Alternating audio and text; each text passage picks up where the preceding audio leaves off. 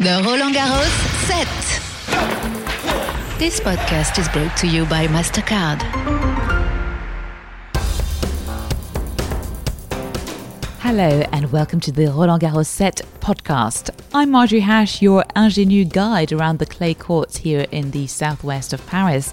Today, I'm finding out more about wheelchair tennis, which emerged in the late 1970s and quickly gained popularity in the Paralympics. In 1982, France was the first country to put a wheelchair program in place. Now, over the last 20 years, wheelchair tennis started to feature as part of able bodied or pedestrian tennis slams such as Roland Garros. The singles finals are happening today in the heat. I suppose it's normal since we are the 7th of June after all. And I caught up with some French and British wheelchair tennis stars who kindly agreed to tell me more about the evolution of their sport. At the time of the interview, Britain had just beaten France in the final of the men's doubles 6 3, 6 0, or 6 love. You're just off the court, you've got the clay all over your body. Oh, yeah. it's uh, artistically quite impressive. I fell on the court. You picked yourself up, that is always the. so, first of all, can I get you to introduce yourself? I'm Stéphane Houdet, I'm wheelchair tennis player. After uh, many years being a veterinary doctor, I switched. Uh, I was lucky enough not to be able to drive my uh, motorbike, so now I play wheelchair tennis. And uh, it's been incredible. The commiserations because you didn't get the top spot, but you did come number two, and it was an impressive game to watch. How are you feeling? Well, very, very disappointed with the game we played today. It's it's really often that we play against the Brits and uh, they're number one, we're number two, and sometimes it's uh, exactly the opposite. Usually it's a tougher match, and today was uh, just a disaster from our side because of all the many uh, unforced that we did. What was the what were the extra difficulties today? I don't know why, but both sides was uh, forehand back in. Uh, we missed a lot and um, we're very used to play finals, so nothing to do with that. Yeah. We play in France. We love the clay. Yeah. Courts are perfect. We just missed today. Oh, well, hopefully better luck next time. And as an athlete, how have you seen the evolution of uh, wheelchair tennis from, know, cause like most people like 20 years ago wouldn't know what it was, barely. And now there's, do you feel there's better exposure and uh, visibility? Yeah, I think uh, 2012 was the time uh, everything has changed with the games in, uh, in London. The way you promote, advertise the game, saying that was uh, the Olympics were the warm up of the Paralympics. It was all about sports and it, it changed the way of communication. So now I would say, I think many, many people, if they don't dream to be a Paralympian or to have a son who's a Paralympian, they could dream of having someone in the entourage with uh, so so strong in the head with resiliency, mm-hmm. the, the power of um, yeah of resilience. It is incredible, and it makes you feel like there's hope. How old were you when you converted to, to being a Paralympic athlete? Well, I was injured when I was uh, 25. But before to be a Paralympian, I played a lot of golf. It was not a Paralympic sport. Of eight years, eight more years, and then I switched to tennis because I discovered tennis with Johan Cruyff, the famous uh, soccer player. I was number one in Europe in golf, in Handi Golf, we said, and um, I had the dream to organize a world golf tour for the disabled. And he told me, "Wow, that's such a nice idea. We're going to do that."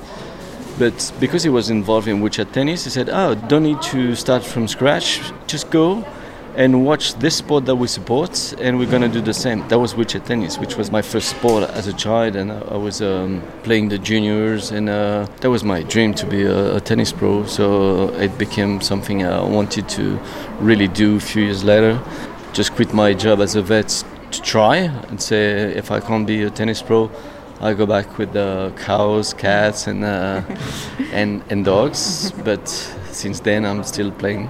Over on Team GB's side, the players' spirits were high. I'm Gordon Reid.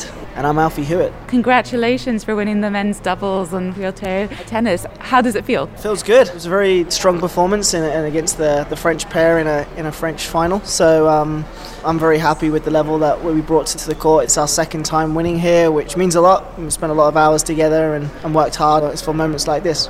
So, uh, can you tell me a little bit about yourself? So, I'm just a confession. It's my first time doing Roland Garros ever, and I'm used to rock and roll concerts and doing bands. Page. So I do. So, how did you guys meet? Uh, well, I met. Tinder. Uh, you, I mean, you were about 10 years old, so hopefully not that way. Yeah, no, we met a long time ago. Alfie was a little junior. I think he was a little mascot for one of the teams at one of our World Team Cups, which is our version of the Davis Cup. I think that's the first time we met, but obviously it was quite a few years later that we started playing doubles together and teaming up. He was a little bit too young at the time, but we kind of first started committing to the partnership when you were around 16, something like that. So a while ago now, and yeah, thankfully it's it's paid off for us over the years. But like I've noticed, particularly over the last decade, there is much more visibility in mainstream media for different kinds of sports and wheelchair tennis. Which so, how has that been for you growing up and growing as you got older? Did you notice that, or what's? Yeah, absolutely. Um, obviously, there's still a long way to go uh, from our from our perspective, and it's improved a lot over. I've been playing, you know, nearly 16 years, something like that. So I've been playing for a while, and and it, it's improved massively the time that I've been involved in the sport. But we're always trying to push push the boundaries and, and improve and, and try and push the sport out to as many people as possible. So yeah, I mean the Grand Slams are a great opportunity for us to do that because you know it's the biggest stage in tennis. It's every tennis fan watches them, so that's where we want to take those opportunities to to try and keep improving the sport. For people like me who know nothing about tennis, at full stop, uh, is there a big difference in the rules between wheelchair tennis and, you know, apart from the obvious? No. No, apart from the obvious, uh, which is the two bounces, same net height, same court size, same balls, everything's the same. Yeah. And what about the engineering of the wheelchairs? Because they're essential to this plane. I think you know you do have to have a good uh, engineer. Um, is there do some teams have you know you check them out and you're like better wheels, you know, or yeah, French. yeah, no, I think uh, Stéphane Houdet's chair is pretty impressive. I think there was a lot of investment in technology that was put into that chair, and uh, it's fully carbon fibre, so it's really lightweight. But I think that's something that has changed a lot since I started playing as well. Is the the designs of the chairs. A lot of players are using the molded seats now, which is built specifically for for the shape of their lower body. And yeah, it'll be interesting to see where that goes in the future as well, and, and how that improves because you know, like everything, uh, there's always people trying to find those gains, you know, through the equipment. So it'll be interesting to see how that, that looks in a few years' time. Stéphane tells me more about how they designed his envied chair. Well, I think it was just uh, the, the, the point zero to say we can do something different uh, instead of starting with uh, the wheelchair we use uh, as a day chair. Maybe we can start from the motion that we're using when we play a shot or another sport. And for tennis, because I was playing on my legs, I was thinking I need to use more my pelvis, and uh, uh, it might give me more power in another position. So we study with um, biomechanics engineers, and we said, okay, we need to use a position where you don't sit, but you're kneeling. And I was so much more uh, comfortable with the feeling that I was almost playing like standing up, stand up. So I don't know if it's the best team but it's a good way for everyone to start to think uh, out of the box. Do you think that's improved in France, the infrastructures and visibility for everyone? Well, that's what they said, so it should be that way. Uh, I remember a few months ago being blocked uh, with the lifts at the airport, so um, let's say, uh, finger crossed. Room for improvement, but there's time. Yeah, true. Yeah. Scotsman Gordon Reid explained on the courts, everyone was in the same headspace. All those categories and barriers are kind of stripped away when you get on the court, which is something that I think a lot of us really enjoy about playing playing our sport and, and doing what we do on court because once you get on court, it's four athletes playing against each other. So um, the kind of those questions aren't really in anyone's mind um, at, at, at, that moment. But I think for me, uh, this is an, also a great opportunity for us to normalise disability and familiarise people with seeing people in wheelchairs and and the fact that you know you're in a wheelchair or not, you can still be a great athlete and can play a sport at a high level and. Yeah. I think that's really important to message to send out to, to everybody and um, the visibility of disabled people hasn't been great in the past on, on TV and stuff like that, and, and there hasn't been a lot of disabled role models for people, you know, like me when I was younger growing up. So I think it's great that, that there's a little bit more promotion now, and people are, are just used to seeing people with all sorts of disabilities on, on TV or in a sporting environment because I think that's really important for the future. Gilles Moreton, who has just taken over the presidency of the French Tennis Federation, is acutely aware of the changes that need to be implemented. Well, I think we have a lot to do. To my opinion, like it is in uh, in Australia for the Australian Open, we have to promote the wheelchair tennis and we should have the tournament on the center court, which is not the case at the moment. They're playing on the outside courts, and as I said in Australia, they do it. We have to promote it at the same level of the normal tennis, and uh, that's the way the Olympic Games and the Paralympic Games wants to communicate together we separate both at the moment and we have to do it together.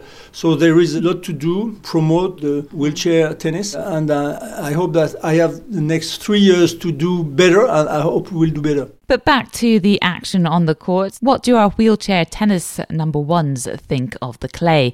For some pedestrian tennis players, it's the hardest court to play on. Alfie Hewitt. Would you prefer playing on grass or how do you like the clay here? I love it. Um, I, have had a good record here. So, I mean, Wimbledon is different though. It's a unique event. Being on a home slam, home soil with, with this British public around, it, it, it's a, an atmosphere that can't be beaten.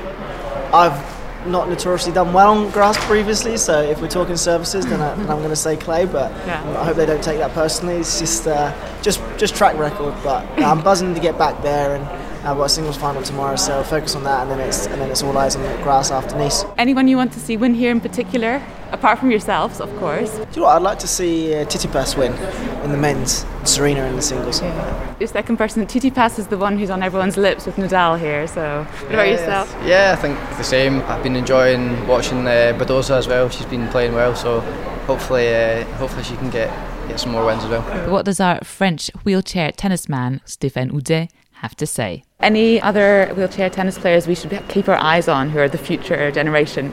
Well, of course, Alfie is the new generation, and I heard about, I don't know the first name, but Oda from Japan is 14 years old and uh, he won a tournament already in Turkey. Uh, Gustavo Fernandez. Um, I'm not the youngest, as you know. so we have so many young players, upcoming players. I think in the soon future we're going to have bigger draws in Hold Slam. So it's uh, definitely the spot to watch. Well, thank you so much for taking time. All the best with uh, Tokyo Olympics, and um, when you come back for 2024, I hope uh, France puts in good infrastructure as well resilience and willingness to give anything a try, key components of true champions. Now that's it for today's edition of the Roland Garros set.